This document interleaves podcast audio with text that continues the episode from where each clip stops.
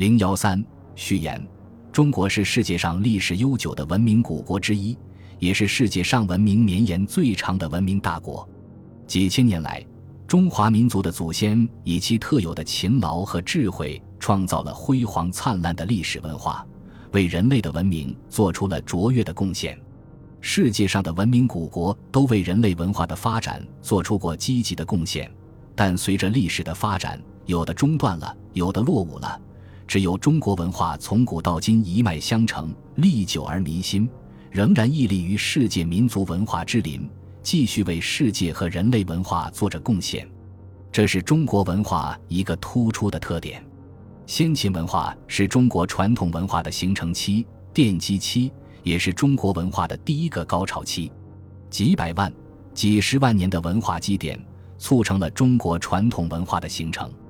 从远古洪荒到秦以气吞山河的气魄建成多民族的统一国家，他身后留下的是一条光辉的足迹。从时间上计算，这一段文化的跨越度最大，从一百几十万年到公元前二百二十一年。从社会发展上说，它经历了整个原始社会和封建社会的前期。原始社会时期经过旧石器时代到新石器时代的演进，在新石器时代中后期，已经或正在向文明迈进的中国古文化如满天星斗，分布在我国九百六十万平方公里的土地上。后来，他们逐渐形成若干各具特色又互相联系的文化区域：中原文化区、山东文化区、甘青文化区、长江中游文化区、长江下游文化区、燕辽文化区等。这些不同文化区域孕育出来的部落、酋邦，在与周围区域文化的交汇、碰撞中不断的发展，并先后通过联盟、征服等途径向国家转化。我国最早出现的国家夏是在中原文化的基础上形成的。中原文化成熟较早，它所处的相对中央的位置，对四方文化的辐射力量和融汇、含化四方文化的包容力量都比较强。加以当时黄河中游地区自然环境优越，所以从文明初萌的时代起，中原地区就一直是四方部落、酋邦迁徙争夺的中心。争夺、迁徙的结果。加速了四方文化与中原文化的融汇，也加速了文明国家在中原实现的进程。这是中国史前文化的基本进程。我国古代是在基本保留氏族结构的情况下进入阶级社会的，因而它在政治架构上还保留着氏族社会的许多特点。在国家体制上，夏、商时代基本上还是方国、部落联盟的国家，在政权构造上。他们实行的基本上是氏族封建。西周以后，封建亲戚以藩平周，周人在新开辟的地区建立有血缘关系的二级子国，并把这种分封制度作为国家的基本制度，标志着周人已经进入宗法封建的时期。氏族封建时期的文化特色是巫术神权文化，因人尊神，率民以事神，先鬼而后礼。鬼神在人们的心目中有绝对的权威，文化、艺术都充满着沟通人神的神话或巫术的意义。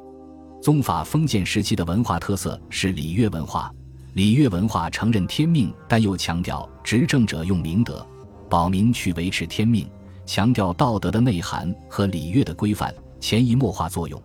这实际上是中国理性文化思想的开始。它的出现。标志着中国文化进入一个新的时期。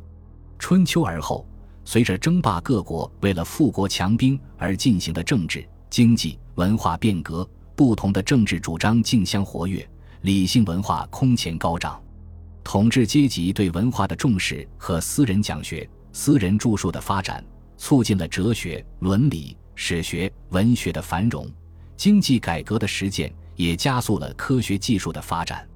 战国时期，战争频仍，政治、经济、文化获得较大的发展。当时，新成长起来的居于统治地位的地主阶级还没有形成地主封建社会的统治思想，他们希望从思想家那里吸取新的学说和营养，这就在客观上为诸子百家的形成和争鸣提供了有利的条件。百家争鸣的出现。标志着我国古代理性文化及华夏文化已经达到了博大的、难以攀登的高峰。它的出现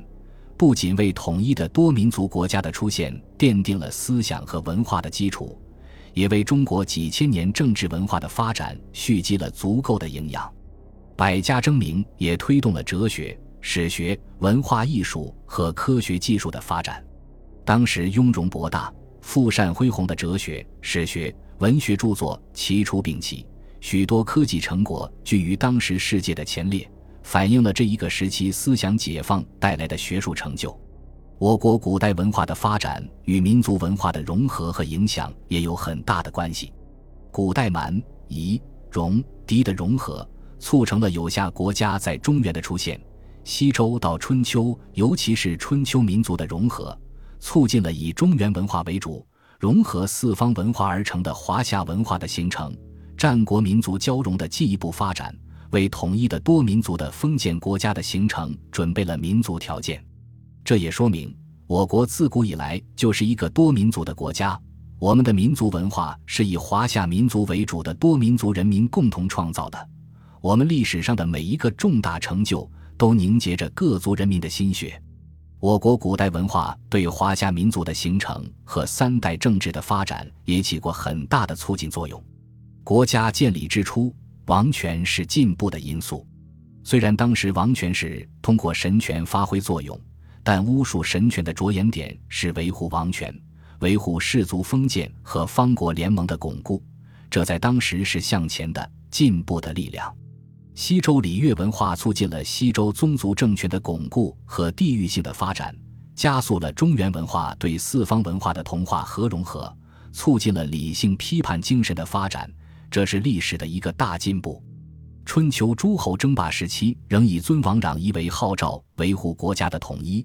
这不能不说是礼乐文化的一则。战国百家争鸣，百家看问题的切入点并不一样，但他们的大多数。都主张统一和君主专制，